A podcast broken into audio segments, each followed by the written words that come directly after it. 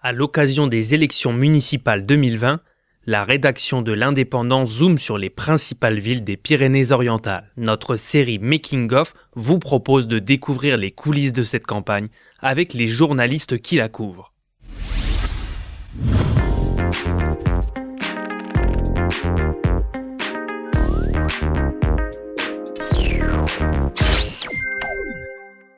Aujourd'hui, notre premier volet avec Denis Dupont qui rentre tout juste de Saint-Cyprien. Denis, euh, bonjour. Tu es, tu es journaliste à l'Indépendant à Mhm. Perpignan. C'est toi qui vas être donc chargé de couvrir la, la campagne des municipales à Saint-Cyprien. notamment. Voilà. Hier, tu es allé dans la station. Et c'est là que tu as eu enfin confirmation que le maire sortant, Thierry Del Pozo, se représentait, puisque jusqu'à présent, il était resté quand même assez discret. Et oui, le petit cachotier n'a pas voulu, bon pour des raisons qu'il explique, hein, n'a pas voulu sortir du bois trop tôt. Il a, il a distribué dans les, dans les boîtes aux lettres euh, son intention de se de se présenter. Il m'a confié par téléphone qu'il voulait rester maire à plein temps le plus longtemps possible et ne pas cumuler deux, deux postes, euh, deux fonctions, maire et, et candidat. Donc voilà, c'est sûr.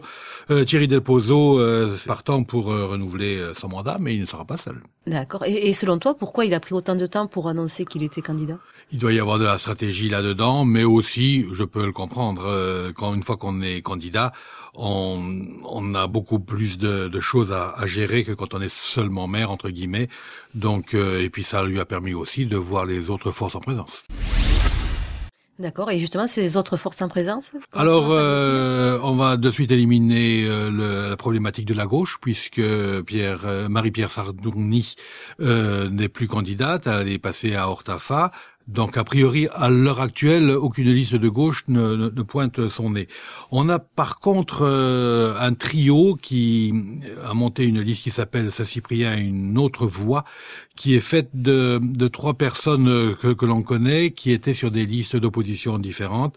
Il y a euh, Madame Garot, Monsieur Rossignol et Monsieur Beaucourt, qui ont fait un calcul assez simple en additionnant les points qu'ils avaient fait en 2014, plus un petit peu de la gauche qui n'était pas euh, qui n'est pas présente cette fois-ci, ça devrait ça devrait le faire. Et encore une autre liste, donc, toujours à droite?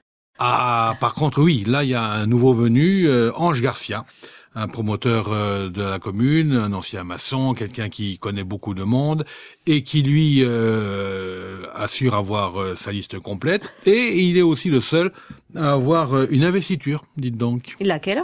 Laquelle? Celle du Front National, du Rassemblement National, bien sûr. Et lui aussi part d'un d'un concept assez facile. Les élections nationales, à chaque fois, le Rassemblement National était en tête. Et là, il n'y a pas de raison que ça ne le fasse pas également pour les municipales. À Saint-Cyprien, euh, ces dernières années, euh, il y avait l'affaire, il y a eu l'affaire Bouille. On en a beaucoup parlé nous aussi à l'Indépendant notamment. Euh, Est-ce que c'est encore une affaire qui, qui plane sur le, le climat des municipales ou tu dirais que finalement ça commence à être un petit peu oublié? Bon, écoute Estelle, je pense que ça fait maintenant partie du passé. Personne n'en a parlé, hein, je, en discutant comme ça. Euh, je veux pas dire euh, Bouille connaît pas, mais euh, personne m'en a parlé. La seule qui a éventuellement un petit peu évoqué la chose, euh, c'est c'est Madame Garot qui a été euh, élue sur la liste de Bouille, mais très peu de temps.